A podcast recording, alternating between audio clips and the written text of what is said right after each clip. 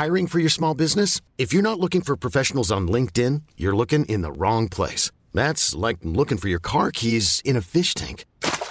LinkedIn helps you hire professionals you can't find anywhere else, even those who aren't actively searching for a new job but might be open to the perfect role. In a given month, over 70% of LinkedIn users don't even visit other leading job sites. So start looking in the right place. With LinkedIn, you can hire professionals like a professional. Post your free job on linkedin.com slash achieve today.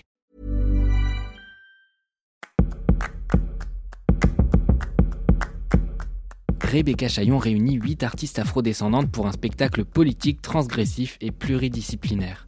Dans le dernier épisode du podcast Dramatis, je vous en parlais, faisant au passage une blague de très bon goût sur Fessenheim.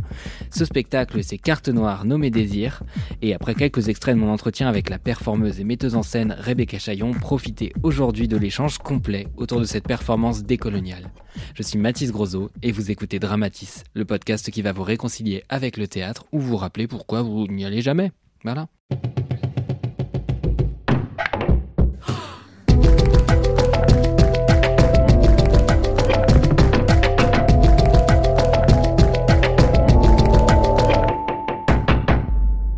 Bah, je voulais commencer tout simplement euh, en te demandant euh, par rapport à ton activité, comment tu te définis en fait professionnellement dans le sens où bah, tu es à la fois metteuse en scène, il y en a qui disent que tu es performeuse, artiste, euh, je sais que tu as une formation aussi en maquillage. Qu'est-ce qui prend le dessus dans tout ça et toi, comment tu te définis tout simplement professionnellement? Alors, je crois que ce qui prime maintenant, c'est la performance. Enfin, en tout cas, c'est performeuse, mais parce que je trouve que c'est un média où je peux mêler toutes mes autres pratiques où je peux intégrer le fait d'être metteuse en scène parce que euh, c'est être performeuse, c'est être euh, un inner metteur en scène en même temps. Enfin, en tout cas, l'avoir intégré. Et puis, euh, bah, dans mes performances, j'écris.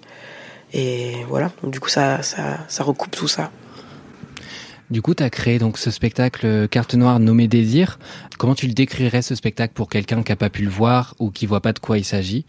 Et ensuite, je voulais aussi revenir sur l'historique du spectacle. Peut-être que les deux questions vont s'imbriquer, ça dépend de Comment tu racontes tout ça Eh ben, je le vois comme euh, un, gros euh, cadeau de la vie qui a été assez éprouvant, mais qui représente. Euh, alors c'est pas ma dernière œuvre et c'est pas voilà, mais c'est un peu une œuvre qui était hyper importante pour moi et je pense que j'attendais depuis très longtemps parce que elle vient travailler à l'endroit de de, ce que j'ai toujours voulu faire autour des identités féminines ou en tout cas voilà de questionner nos présences femmes euh, au sens large. Mais bon, moi, je suis une femme cis, donc du coup, c'est sûr que c'est d'abord ça qui m'a interrogée et, et noir. Et puis, euh, et de pouvoir balayer aussi euh, par rapport aux personnes que j'ai invitées avec moi sur le plateau, bah, tout plein d'autres questions, voilà, d'origine ethnique, de classe sociale, de sexualité et tout. Carte noire nommée désir, c'est un, un spectacle performatif qui peut prendre une forme un peu de conte ou, d'épopée afro-futuriste, afro-féministo-futuriste, qui dure, ouais, je pense presque trois heures, où on est huit interprètes, euh, professionnels non professionnels, mais en tout cas toutes très engagées dans euh, les sujets autour de, de l'afroféminisme, en tout cas là, voilà. Est-ce qu'on peut revenir sur ce titre justement qui est une espèce de double référence ou de double jeu? Donc tu as la référence à euh, donc la pub euh, que j'ai pas connue car je suis né il y a deux jours euh, de carte noire, un café nommé Désir si je dis pas de bêtises. Et de l'autre côté ce jeu avec carte blanche tout ça si j'ai bien compris. Qu'est-ce que ça cristallise ces références et pourquoi tu as choisi ce titre?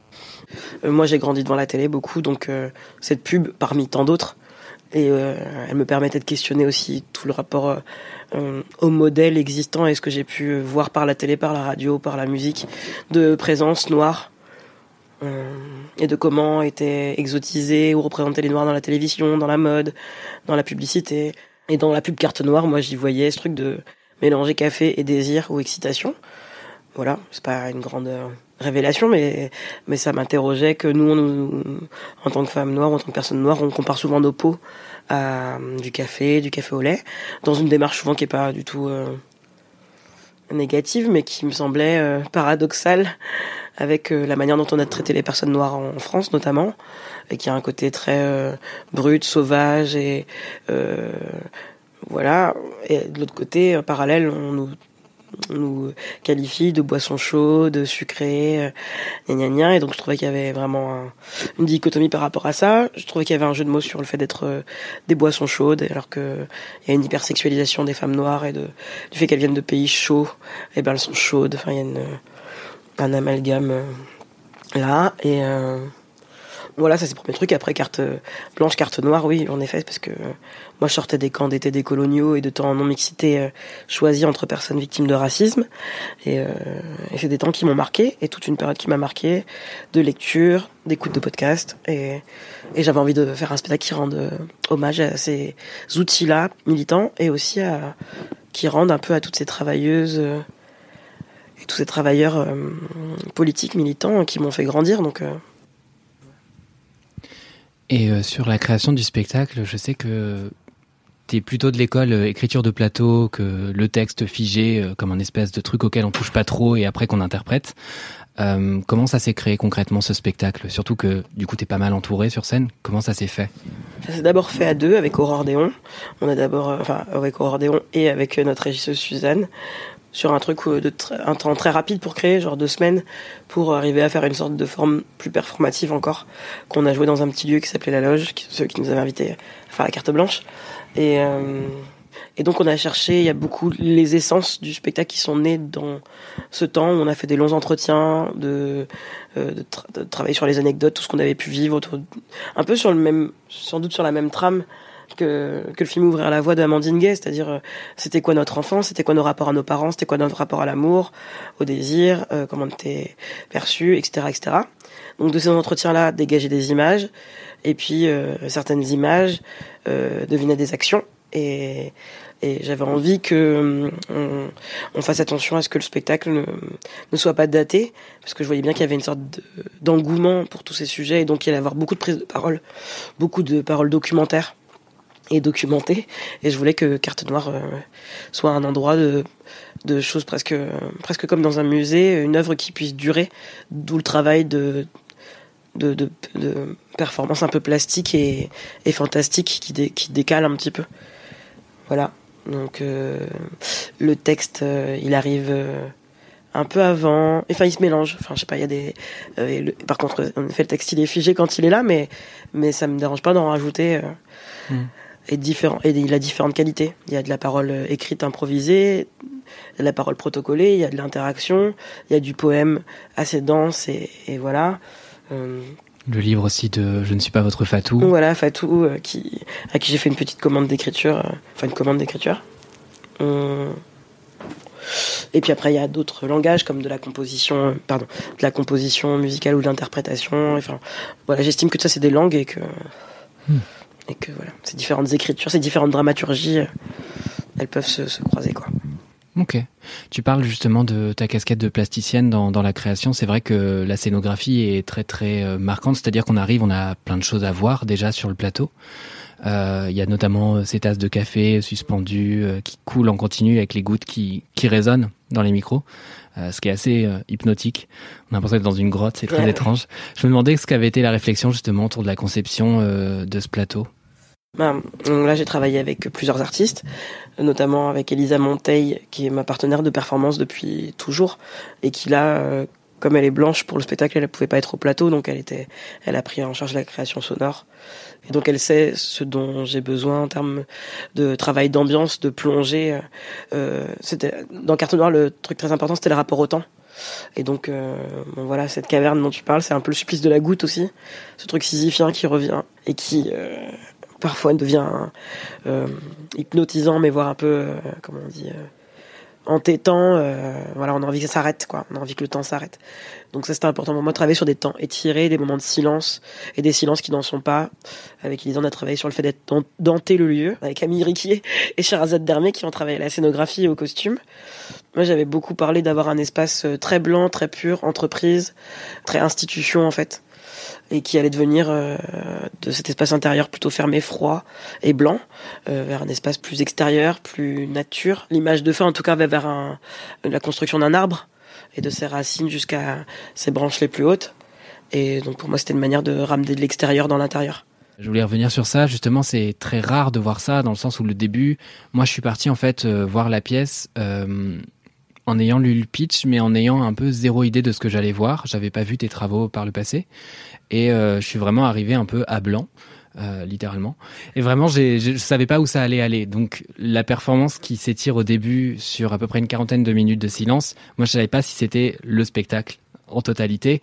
Euh, je savais pas s'il allait y avoir d'autres comédiennes. Enfin, j'étais vraiment au courant de rien. Et je voulais justement revenir sur ce sur ce départ euh, où il y a en fait euh, à la fois plein de choses à voir et en même temps c'est très très limité. Bah, on te voit toi travailler en train de lessiver le sol, ce qui ce qui est presque perdu d'avance avec les tasses qui goûtent, comme on le disait tout à l'heure. Euh, on voit euh, bah, ta consoeur qui est céramiste à côté. Euh, il y a une ouvreuse qui sert derrière les personnes afrodescendantes qui sont placées. On va, on va y revenir après. Concrètement, c'était quoi cette réflexion autour du début? Et pour toi, c'est quoi un début? Dans le sens où vous êtes déjà sur le plateau quand le public rentre, il y a un truc très très liminaire là-dedans. Qu'est-ce que c'était cette réflexion sur le début? Moi, j'avais envie de dire, c'est quoi la, la, place des femmes noires dans l'institution? Et donc, c'est quoi ces femmes noires? C'est rare, si tu veux. Enfin, moi, j'avais jamais euh, vu, à part peut-être Eva Doumbia, mais j'ai pas vu son spectacle de femmes noires françaises. Euh, enfin, un plateau rempli que de femmes noires. Euh, françaises et je me suis dit c'est quoi la place des femmes noires en France? Et souvent c'est à prendre soin à faire l'entretien du monde que ce soit l'hôtellerie le ménage la nourrice la cantine, je sais pas. En tout cas, il y avait quelque chose de l'ordre du soin du monde et une opposition forte avec le fait de, de prendre soin de soi ou de pouvoir prendre soin de soi, euh, que ce soit en santé mentale ou euh, le corps, les cheveux, enfin bon, etc., etc., santé sexuelle et tout. Donc j'avais envie que la première image ce soit que les gens aient comme un doute sur le fait qu'ils rentrent et que le spectacle c'est pas le spectacle, c'est juste non on est en train de finir de préparer le, le plateau pour le, spectacle parce que théâtre c'est pas ça, ça peut pas être des femmes noires hein, au plateau. Donc d'abord ce premier rôle-là. Euh, après, j'avais très envie qu'il y ait un rapport au temps euh, défiant. Quand on compte quatre siècles d'esclavage et deux siècles de colonisation, t'es sur six siècles de temps récupéré. Donc finalement, la pièce 2h40, c'est rien. Et donc, mais quand même, il fallait que qu'il y ait bien 40 minutes où on pose ce paradoxe un peu fou de euh, moi je suis peinte tout en blanc et je vais travailler à, à rendre propre un espace qui ne pourra jamais être propre mais en même temps il est sali de ma couleur de peau et en même temps moi plus je me frotte avec cette javel et quoi plus je deviens noir donc tout un, endroit de paradoxe et de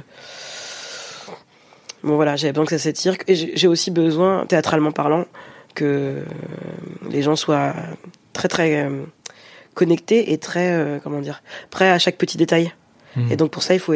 J'avais besoin euh, bah, d'étirer le temps et que chaque petite chose qui se passe soit un nouvel élément à lire, quoi, à interpréter. Tout est signe, et, donc ce long temps de silence, il est enfin, de faux silence, il est là pour ça. C'est intéressant que tu dis ça. Du coup, j'allais t'amener là-dessus sur le fait que justement ce temps long, euh, il change complètement le regard. En effet, qu'on a un vrai truc d'adaptation où on est en fait euh, forcé de faire du micro et de regarder euh, ce qui se joue dans, le détail. À quel point ce détail il est écrit, à quel point il est performé? Est-ce que vous savez où vous allez? Est-ce que tu savais que ça allait durer 40 minutes ou est-ce que c'était un peu au gré du vent? Surtout que j'ai l'impression que du coup des personnes qui sont venues par la suite t'aider à faire ces tresses euh, étaient pas toutes comédiennes. Et ce qui est très drôle, c'est qu'au début, on se dit du coup qui est comédien, qui ne l'est pas, qui qui joue, qui joue pas, qui est au courant. Et, euh, c'est assez intéressant justement. C'est, quelle est la marge de calcul là-dedans? Alors, on n'est pas parti. Euh, la contrainte, ça n'a pas été le temps. La contrainte, ça a été les actions, qu'elles se fassent dans la réalité de leur épuisement. Donc, euh, bon, il y a une réalité qui est l'entrée publique. C'est-à-dire que, vu qu'on est là dès l'entrée publique, ben, selon combien de temps elle dure, 20 minutes, 30 minutes, et eh ben, ce ménage se fait. Et après ça, ouais, la réalité des actions, quoi, jusqu'à ce déshabillage, et puis après le, temps du soin, le temps du soin, qui a un temps en plus malmené parce qu'on voulait interroger sur aussi le temps qu'ont les personnes qui sont dans le service euh, pour nettoyer une chambre d'hôtel, pour euh, euh, pour s'occuper d'une personne à l'EHPAD, pour s'occuper voilà donc tout ce temps de soins qui est hyper malmené et ce temps aussi de tressage. Alors je, je, désolé, je dévoile beaucoup, mais c'est aussi un temps qui est ambigu parce qu'on sait peu si c'est un temps esthétique de soins pour être belle ou un truc qui arrache un peu la tête et qui voilà, c'est une sorte de sororité silencieuse. moi, ce que j'aime bien, c'est que le fait que ce temps dure longtemps euh, et qu'il y ait ce public privilégié, elles se sentent invitées, on sait plus trop en effet qui qui est qui et elles se et parfois euh, des personnes du public osent venir sur le plateau aider, participer, puis des fois elles restent euh, spectatrices et tout est ok. Mais Ouais, c'est assez protocolé. Nous, on sait exactement ce qu'on fait, on sait exactement qui va rentrer, euh, qui va dire quoi à peu près. Voilà. Maintenant, c'est quand même assez écrit. Ok. Voilà. Euh, je voulais revenir sur le dispositif. Tu as un dispositif euh, bifrontal, donc c'est-à-dire qu'on a un public de chaque côté du plateau. Euh, mais contrairement à beaucoup de spectacles qui ont un dispositif bifrontal, il y a euh, bah, justement une réflexion sur euh, la non-mixité et le fait du coup d'avoir une partie du public avec des femmes ou des personnes qui ont vécu de femmes ou des personnes non-binaires qui sont afrodescendantes. Ça a été quoi la, la réflexion autour de cet espace d'abord?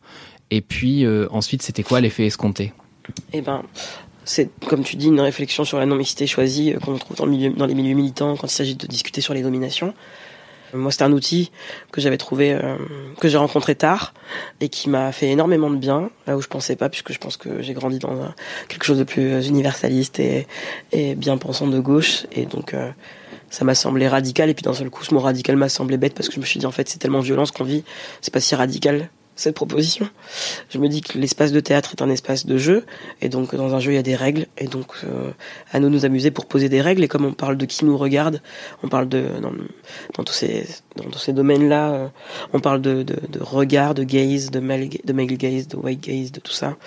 Donc euh, c'était important pour moi de mettre en jeu cette question du point de vue et de et d'affirmer très fort que j'allais faire zoom que j'allais pas pouvoir parler de toutes les personnes racisées, de toutes les femmes, de toutes les situations, mais là j'allais faire zoom sur ce groupe social, on va dire femmes plus plus noires. Donc cet espace privilégié, il fallait qu'il soit confortable, il fallait qu'il soit réaliste dans le sens où je sais bien que il va pas faire la taille du gradin euh, d'une salle de théâtre parce que je sais qui remplit les salles, mais c'est important que ce soit visible aussi. Donc on est sur nous une vingtaine de places et selon les lieux et selon l'espérance qu'ils ont de remplir euh, ces, ces, ces, cet espace-là privilégié, on est sur voilà une vingtaine, quarantaine de places. Euh, à Montreuil, c'était justement hyper euh, réjouissant parce que bah, on est dans un endroit où où là il y avait vraiment beaucoup de femmes noires. Et après il y a aussi des femmes noires qui décident ou des personnes noires euh, qui appartiendraient, qui pourraient venir dans ce groupe, qui décident de ne pas aller de l'autre côté parce que c'est quand même un espace qui expose aussi. Et qui change d'avis des fois. Ouais, qui change d'avis, qui commence par s'asseoir là puis dit oh putain, je vois bien que je suis très exposé, qu'on me voit beaucoup quand même. Mais c'est surtout dans l'autre sens. On voit beaucoup de gens s'installer euh, justement dans la partie, euh, on va dire, majoritaire euh, ouais. des gradins et parfois demander à un ouvreur et aller rejoindre ah, justement cet espace ouais. derrière. Je sais pas si tu je as vois, vu ça. Je vois pas tout. En plus, j'ai des lentilles. Euh, oui. Donc je vois, je vois pas tout ce qui se joue. J'entends parfois des personnes blanches qui disent mais moi, euh, on est tous descendants d'Afrique. moi, je me sens noir à l'intérieur. Bon bref, c'est assez rigolo parce que je me dis qu'au long du spectacle, ils doivent se sentir, euh, ils ou elles doivent se sentir un peu ridicules. Mais... bon voilà, non non, c'était. J'aime bien que ça fabrique un, une petite communauté le temps d'un spectacle, finalement. Et puis c'est ça aussi la règle du jeu de la non-mixité, c'est un temps donné pour vivre un truc ensemble, partager quelque chose avant de retourner au monde et à sa mixité euh, obligée. Mm. Donc euh, je trouve que l'espace théâtre euh, crée bien ça. On sort d'un spectacle, on a vécu une expérience commune, on l'a pas vécu du même point de vue, et après on se retrouve et puis euh, voilà, on retrouve nos parents, nos amis, des gens autour de nous. Mm. T'abordais le fait que bah, la composition des salles de spectacle en général est quand même majoritairement blanche, majoritairement bourgeoise. Enfin, il y a plein d'études qui ont été faites là-dessus. Alors euh, peu sur la couleur de peau parce que je pense que on est encore bloqué en sociologie ouais. là-dessus. Euh, mais du coup, est-ce que ça a été une inquiétude par rapport à ce public de finalement avoir cet espace et qu'il euh, y ait deux personnes, voire pas du tout? Non, mais on a eu zéro personne. Ah ouais. Ouais, on a eu zéro personne. On a eu une personne. On a joué pour deux, trois. C'est vraiment en région parisienne, ou en région parisienne un peu en Suisse aussi, mais sinon pas toujours quoi. Donc euh, oui, ça a été une crainte, mais ça a été une crainte aussi que bah, j'ai eu très peur à partir du moment où on s'est rendu compte que euh, on serait pas toujours dans des salles où il y aurait pas de fosse. Enfin, en gros, il bah, y a des salles où les personnes sont obligées de descendre dans la fosse, de monter sur scène vraiment. Euh, voilà, il y a des scènes c'est même, même comment dire de plein pied, et donc on est plus sur un rapport d'égalité des gradins. Mmh. Donc voilà, donc il a fallu décider de se dire bon bah en fait ça va être dans la scénographie en fait, ça fait partie du spectacle. Donc elle rentre elle y est, elle rentre dans le spectacle. Et donc ça c'est un, un choix. Est-ce que je suis sûr de les protéger? Est-ce que on avait eu une discussion un peu houleuse, enfin à l'époque avec Amandine Gay sur euh, justement est-ce que euh, c'est quoi cette chose de refaire vivre des situations difficiles ou violentes euh, sur un plateau et est-ce que vraiment servir un café ou un rhum ça suffit? Bon voilà c'était l'époque où en tout cas c'était la première forme et et moi, ça m'a beaucoup aidé à me dire bon bah, qu'est-ce qu'on fabrique en fait et comment on prend soin? Est-ce que c'est prendre soin que de réexposer des, des choses violentes comme ça? Mais Hiring for your small business? If you're not looking for professionals on LinkedIn, you're looking in the wrong place. That's like looking for your car keys in a fish tank. LinkedIn helps you hire professionals you can't find anywhere else, even those who aren't actively searching for a new job but might be open to the perfect role. In a given month, over 70% of LinkedIn users don't even visit other leading job sites. So start looking in the right place. With LinkedIn, you can hire professionals like a professional. Post your free job on linkedin.com slash achieve today. En fait, euh, il se passe des choses magiques euh, mm. entre les personnes dans le spectacle qui se tiennent la main, se font des câlins, pleurent ensemble, rigolent ensemble, chantent fort, se mettent à venir avec... Enfin, donc je trouve qu'il se passe plein de choses mitigées, chacune à son endroit. Et puis on a beaucoup de, de personnes afrodescendantes qui reviennent avec euh, leur mère, mmh. leur sœur, mmh. leur tantine, ou même pour nous dans le spectacle, on est beaucoup à avoir. Euh, ben, c'est pas si simple pour nous. Parfois c'est simple parce qu'on est artiste et qu'on a l'habitude de jouer devant des gens, mais pas forcément devant nos familles sur ces sujets-là, qui sont parfois des sujets qu'on a beaucoup de mal à aborder en famille, sur notre euh, sexualité, sur notre manière d'être, de vivre notre. je sais pas. C'était important, ce coup de voir nos mères de l'autre côté. Ouais, complètement, j'imagine. Bah, surtout qu'il y a un truc de génération euh, parfois qui n'a pas le même rapport à toutes les questions d'identité euh, là-dessus. De, discrétion, de. Ouais, évidemment. De pas raconter sa vie. moi, chez moi, enfin, Martinique, c'est vraiment raconte pas ta vie, euh, hmm. secret, tout ça, machin. Donc là, ma mère, bon, elle a appris que j'étais, elle a compris qu'il y avait rien à faire. De toute façon, j'ai décidé d'être dans la dans une surtransparence en me disant que ça pourrait faire avec les gens euh, et qu'il y en avait marre des secrets, on va dire entre guillemets. Mmh. Et c'est un espace qui est très vivant, en tout cas ça l'était à Montreuil, mmh. c'était un espace où il y avait des vraies euh, discussions. Et euh, tu mentionnais tout à l'heure les, les, les, remarques que tu avais pu avoir, je pense surtout des personnes blanches, mais bon, parfois on peut être surpris également. Mmh. Est-ce que tu as eu des retours, pas forcément conflictuels, mais en tout cas des retours sur ce dispositif ensuite? Bon, beaucoup de retours positifs, c'est sûr. Et après, en bah, comme ça, c'est vrai que y a, moi je sors pas tout de suite, tout de suite, parce que j'ai peur aussi euh, de rencontrer, euh, voilà. Mais et souvent les gens qui n'ont pas apprécié ou quoi, ou qui sont pas sentis bien, euh, restent pas pour nous le dire. Donc j'ai pas, j'ai eu des gens qui s'ennuyaient, enfin dans la forme. Il y a des gens qui questionnent, mais je, je, je l'ai pas eu frontalement. Des gens qui questionnent, en effet, pourquoi on divise, est-ce que c'est pas, par exemple, c'était très drôle, mon grand frère, il est venu et dans le hall il entend l'annonce qui explique euh, la potentielle euh, invitation à, séparer le public ou en tout cas à disposer de deux espaces. Et il m'a dit euh, il m'appelle avant que ça commence mais je vais de doigts d'entrer sur scène. Il me dit c'est quoi ce truc? C'est du racisme inversé.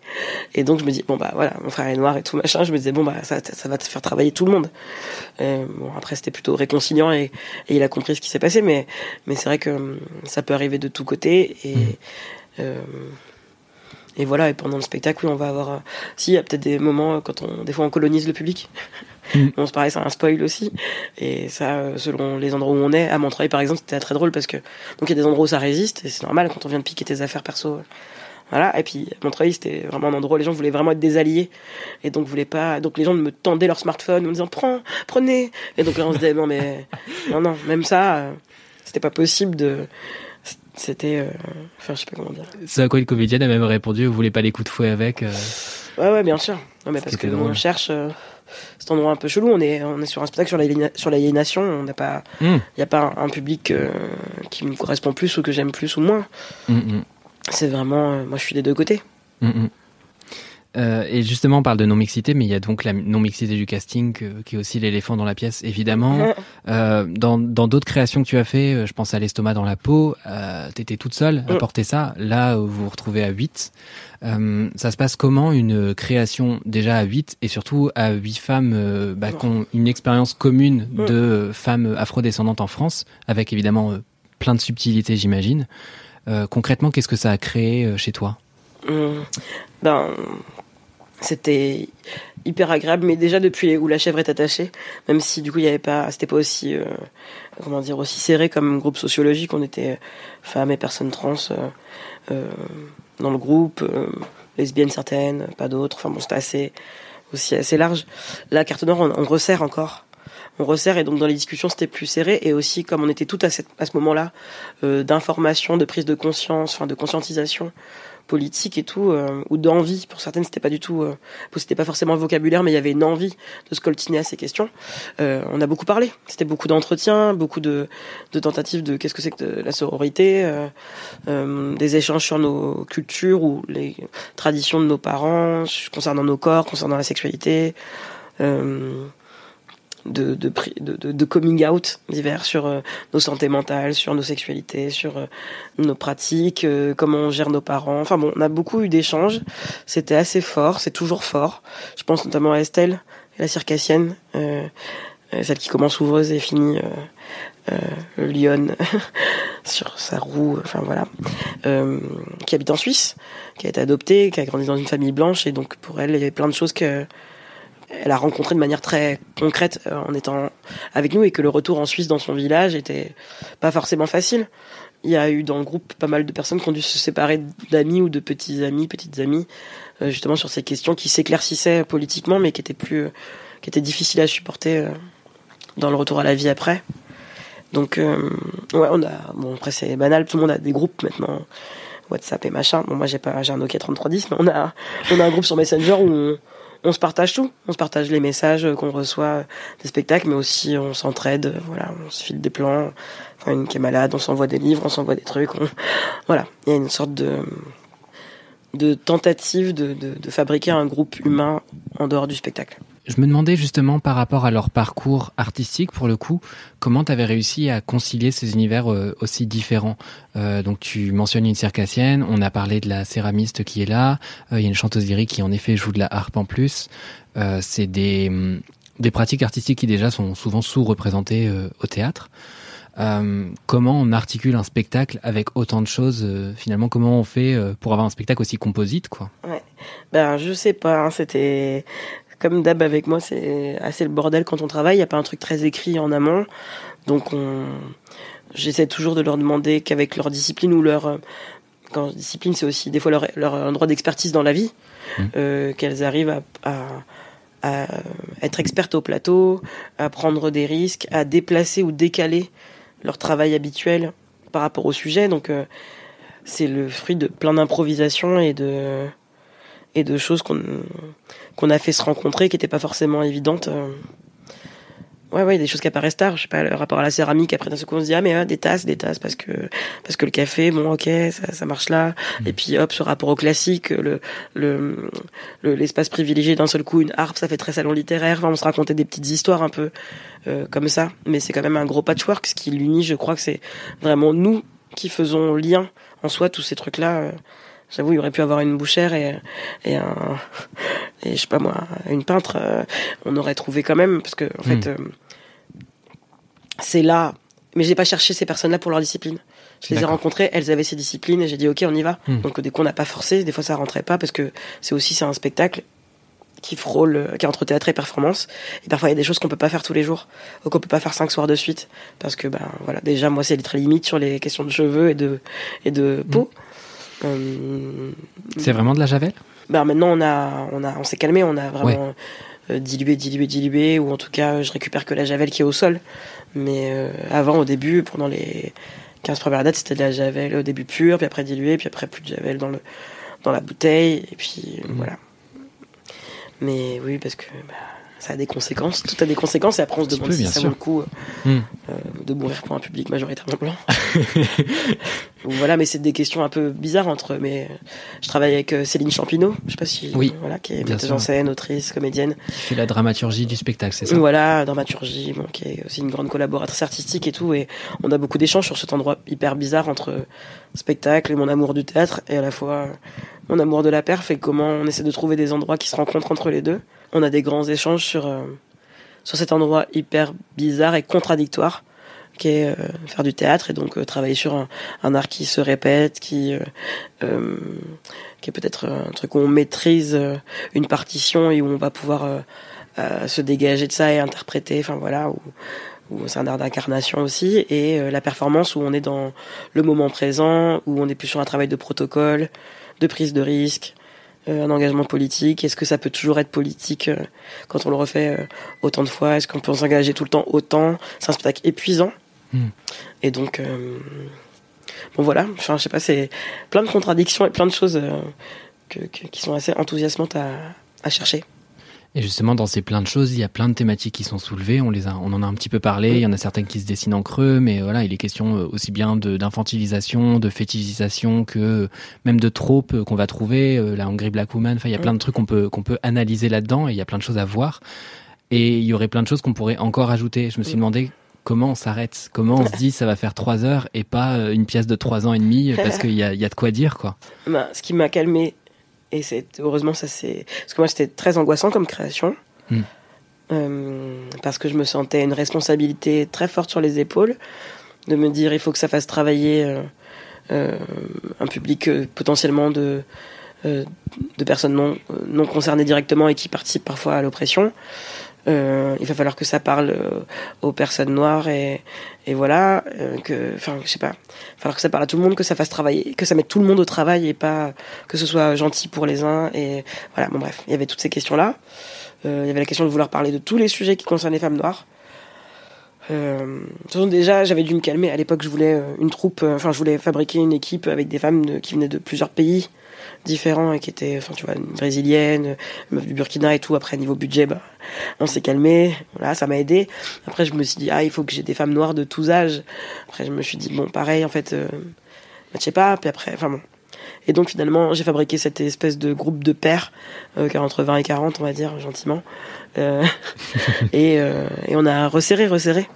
Et, avant de commencer euh, la dernière semaine de résidence, on va dire, avant la création, il y a eu un truc qui s'est déposé chez moi qui a été de me dire, en fait, euh, bon alors désolé pour Julien Gosselin, il m'a rien fait, mais c'est mon exemple à chaque fois. Je me dis, euh, Julien Gosselin va pas lui demander de résoudre la question de la condition humaine en un spectacle. Et donc moi, ma condition humaine de femme noire, en fait, j'ai le droit de la, déployer, de la déplier, de la déployer sur plusieurs spectacles. Et il y a des gens qui font des spectacles sur l'amour éternellement, des gens qui font des spectacles sur la précarité tout le temps. Enfin bon, bref, on a droit d'avoir des obsessions. Et donc, je me suis dit que bah, je faisais ce spectacle-là.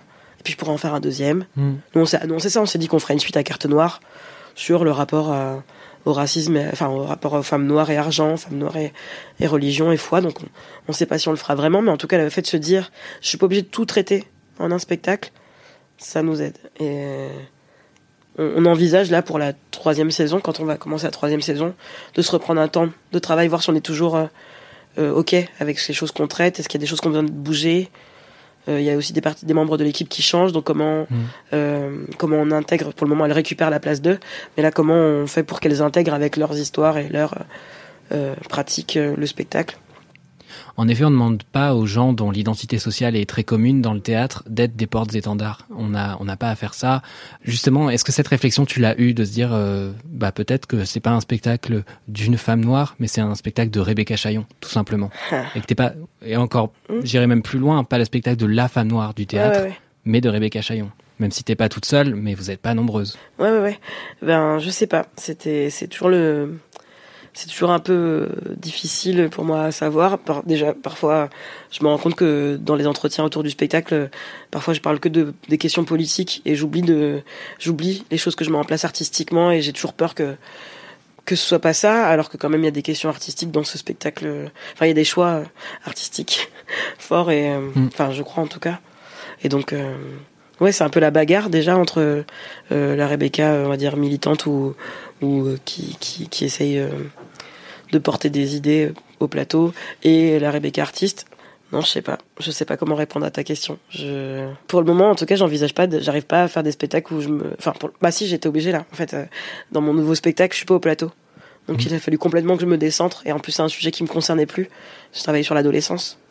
Plutôt vomir que faillir, donc. Sur plutôt vomir que faillir. Et donc, d'un seul coup, il a fallu. Euh, ben, je pouvais plus me centrer comme étant le point de départ, même de, de, de voilà, j'étais loin du, j'avais voilà tout ce qui est contraire pour moi à la perf, c'est-à-dire euh, partir de soi et tout. Là, je pouvais plus. Donc, euh, donc finalement, si il est possible d'avoir une Rebecca Chaillon, metteuse en scène, euh, qui qui ne se considère pas forcément toujours comme une femme noire dans ce qu'elle écrit. Mais c'est tellement un des chemins. Enfin, c'est, tu vois, j'ai commencé à l'estomac dans la pause sans me poser cette question, et on me l'a renvoyé. Donc après, je me suis dit bon bah puisqu'on me renvoie au fait que je suis une femme noire et que ça change la manière de voir le spectacle. pour les gens, c'était en positif ou en tout cas en mode ouais trop bien, il faut que hmm. euh, ça existe plus. Bon bah finalement je me l'approprie, puis après je, me demande si je suis pas coincée. Donc bon, voilà, c'est c'est c'est toujours en chemin et toujours en réflexion. Hmm. Mais en tout cas, ouais, carte noire, euh, ça reste une expérience que je suis contente de, de continuer, de qui dure. Je suis contente qu'elle dure cette expérience parce que il se passe plein de choses, Hmm. plein de choses pour tout le monde euh, dedans. Une autre question qui est pas mal liée justement euh, au biais qu'on va pouvoir avoir euh, en allant voir le spectacle, en sachant que c'est le tien et en sachant euh, quelle identité euh, tu as ou en tout cas à laquelle on t'associe d'ailleurs, c'est cette question de la transgression. Est-ce que la transgression c'est un gros mot pour toi? Est-ce que c'est quelque chose que tu recherches? Je pense notamment, on, on en parlait tout à l'heure, euh, au fait que il y a le moment où vous jouez la colonisation et que vous allez voler des choses dans le public. Alors voler, on pose des Mm. choses sur le plateau, les gens les reprennent à la fin, mais l'acte est assez fort quand même. Déjà, on dérange le public, on le visibilise. Euh, là où en France, on a cette tradition d'un public plongé dans le noir euh, qui qu'on vient chercher à la fin de sa sieste. On rallume, on applaudit et voilà. Mm. Euh, le public est très très vivant, il participe activement au spectacle et il y a ce truc d'interaction où en fait le plateau est finalement très peu limité. Quoi, les, les comédiennes s'échappent presque. Ouais. Euh, c'est quoi ta réflexion sur la transgression? Ah bah moi c'est- que ça qui m'intéresse je crois. Enfin en tout cas là tu vois je suis en stage, euh, j'anime un stage au conservatoire de théâtre à Pantin pour les élèves d'Aubervilliers, de Bobigny et tout. Et je leur dis tout le temps ça, je leur dis euh, faut prendre des risques, euh, faut pas vous mettre en danger. Enfin un petit peu mais pas trop. La javel. voilà, j'évite tu vois de leur amener la javel en cours mais non non euh, je leur demande de, de, de prendre un risque, de transgresser des choses parce que les règles elles sont faites pour être transgressées et puis euh, on est dans une institution comment comment si tu veux avec un sujet pareil euh, jouer dans une institution c'est c'est c'est comme une blague c'est comme si tu faisais euh, enfin je sais pas c'est comme faire un spectacle en prison quoi enfin Mm. j'exagère un peu parce que l'institution c'est pas forcément la prison mais il y a quelque chose qui est en train qui, qui se fait avaler Pardon. il y a quand même un c'est quand même un endroit où il n'y a pas de personnes euh, euh, racisées où il n'y a pas beaucoup de de femmes qui ont les mêmes moyens que enfin bon tout ce qu'on sait et donc de jouer des spectacles qui dénoncent ces choses là au sein de l'institution, c'est un peu blague parfois. Donc il, il fallait quand même qu'on voit comment on pouvait euh, déstabiliser le lieu théâtre, que ce soit en disant bah d'abord vous allez vous taper des femmes noires qui lavent votre théâtre. Mm. Euh, ou de dire on s'en fout, on, on marche avec nos et même tu vois on a encore on s'est encore jamais trop fait engueuler par les théâtres mais c'est vrai qu'on on marche avec les pieds pleins de chocolat, de mousse, de machin, on s'assoit sur les sièges, on fait n'importe quoi. Et donc euh, on, quand même on, décide qu'on perturbe le lieu et puis on, on a beaucoup de consommables et ça c'est au charge du théâtre et c'est pour servir à boire à, aux femmes noires uniquement et voilà enfin bon. donc Mm. moi ça m'amuse de euh, Enfin, je le pense pas forcément en me disant alors qu'est-ce que je vais faire pour faire chier, mais naturellement, ce qui m'excite, il va y avoir des trucs qui m'excitent et je me dis pourquoi pas, pourquoi pas, pourquoi pas?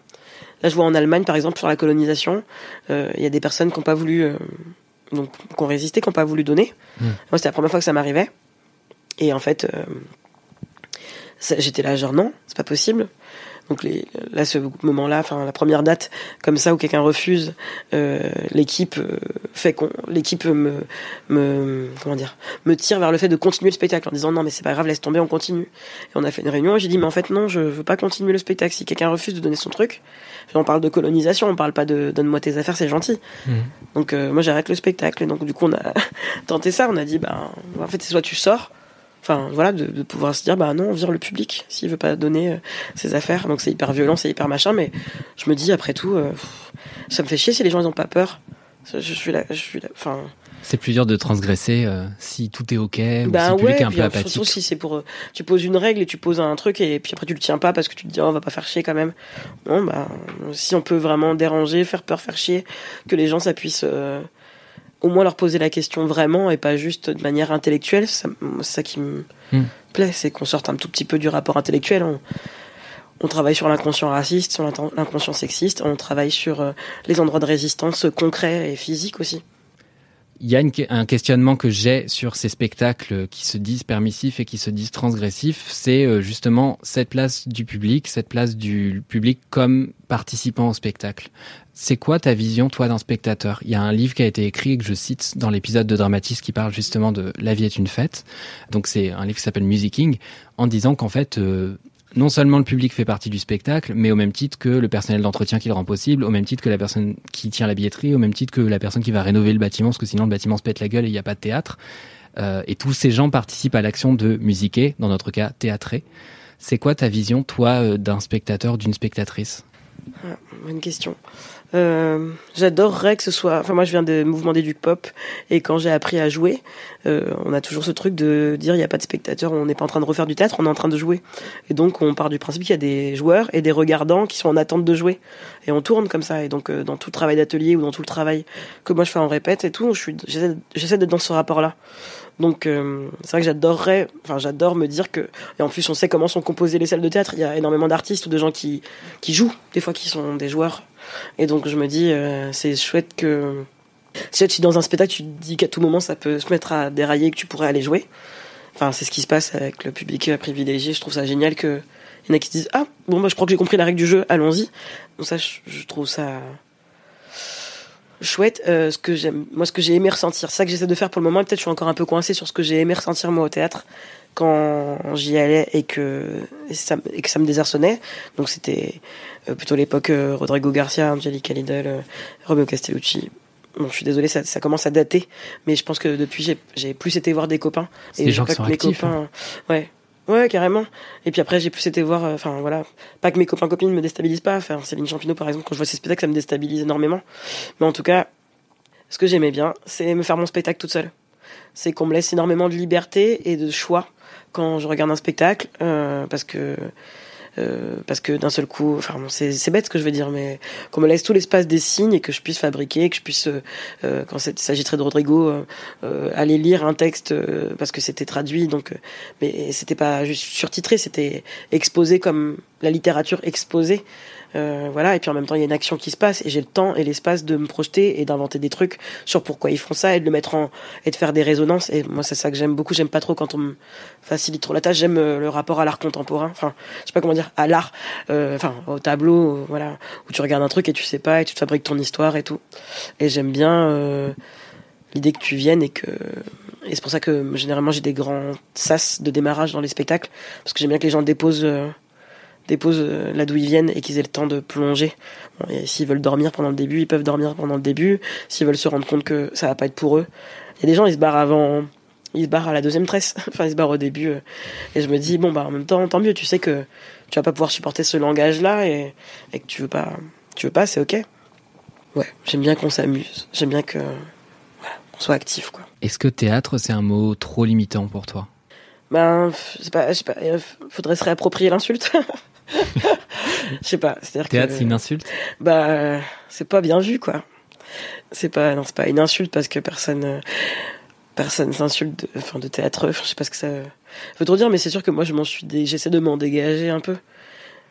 J'ai bien aimé tout ce que ça contenait. J'ai appris des choses merveilleuses dans des ambiances de, de vieux théâtre, de troupes, de costumes, de machins, de bon voilà. J'ai beaucoup aimé euh, les, les textes et les vieux textes et les nouveaux textes et et voilà, il y a des choses que j'aime là-dedans, mais ce qui m'emmerde profondément, c'est à quel point ça exclut. Enfin, à quel point il y a plein de gens qui s'autorisent pas à jouer, à quel point il y a plein de gens qui s'autorisent pas à, aller voir parce que c'est pas une question financière, c'est une question de, comment on a cloisonné, comment on a coupé certains récits, comment, on en a fait un truc, euh, comment, on l'a éloigné du jeu, quoi. On l'a éloigné de l'expression, du, on a tous besoin de s'exprimer, on, devrait tous pouvoir jouer. Et, moi, je suis toujours euh, choquée de me dire 20 ans plus tard, on est toujours, euh, il y a encore des gens qui sont, à qui on a transmis que les gros classiques et, qui se disent pas que c'est un outil qui pourrait s'émanciper avec et, et, et, jouer. Et du coup, euh, bon voilà, en même temps je dis tant mieux pour, euh, enfin, fuck pour euh, le théâtre qui a pas qui a pas senti venir le truc et qui, qui se laisse déborder et qui voit bien que maintenant les jeunes ils font option théâtre parce qu'ils veulent faire youtubeur. Enfin moi c'est ça quand je leur demande c'est quoi qui vous a donné envie de faire l'option théâtre? Ils me disent ben je vais être youtubeur youtubeuse et tout je suis là genre et après, je me dis, ah ben fuck you, c'est normal. Enfin, tant pis, voilà. Enfin, pas tant pis, mais tant mieux, mais j'en sais rien. Mais en tout cas, il y a une sorte de. C'est presque plus de la performance, quoi. Ils ont envie d'aller. Euh, finalement, être indépendants dans leur prise de parole, dans leur envie de se mettre en scène, euh, dans leur envie d'écrire leur propre texte. Bon, voilà, je me dis, bah, c'est. Voilà. Je me dis que finalement, c'est une bonne. Euh, peut-être une bonne revanche qu'on n'a pas, on n'a pas su. on n'a pas su se bouger, se renouveler et pour s'ouvrir. Mmh. Donc, voilà. Le théâtre est mort, vive le théâtre. Ouais, peut-être, je sais pas. Je trouve que c'est pas, ça n'a pas été accueillant pour les personnes non blanches, pour les personnes queer, pour les personnes, voilà, mais je, hmm. je sais qu'il y en a qui vont se réapproprier l'outil, et je sais qu'il y en a qui vont aller travailler ailleurs et qui vont euh, renourrir, hmm. renourrir ce qui existe. Donc euh, voilà, les gens de, qui se battent dedans et les gens qui se battent dehors, les gens qui sont dans l'institution et les gens qui militent en dehors et qui créent des tiers-lieux. Ben, tout ça, j'espère, va faire que ça bouge dedans et dehors. Vous avez écouté un épisode bonus de Dramatis. Je suis Mathis Grosso. J'ai reçu Rebecca Chaillon et vous, bah, vous êtes une belle personne. Voilà. Salut!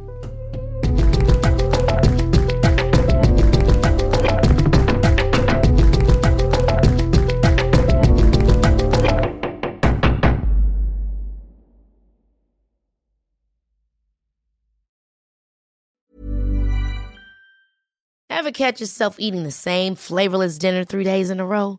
Dreaming of something better? Well, HelloFresh is your guilt-free dream come true, baby. It's me, Kiki Palmer.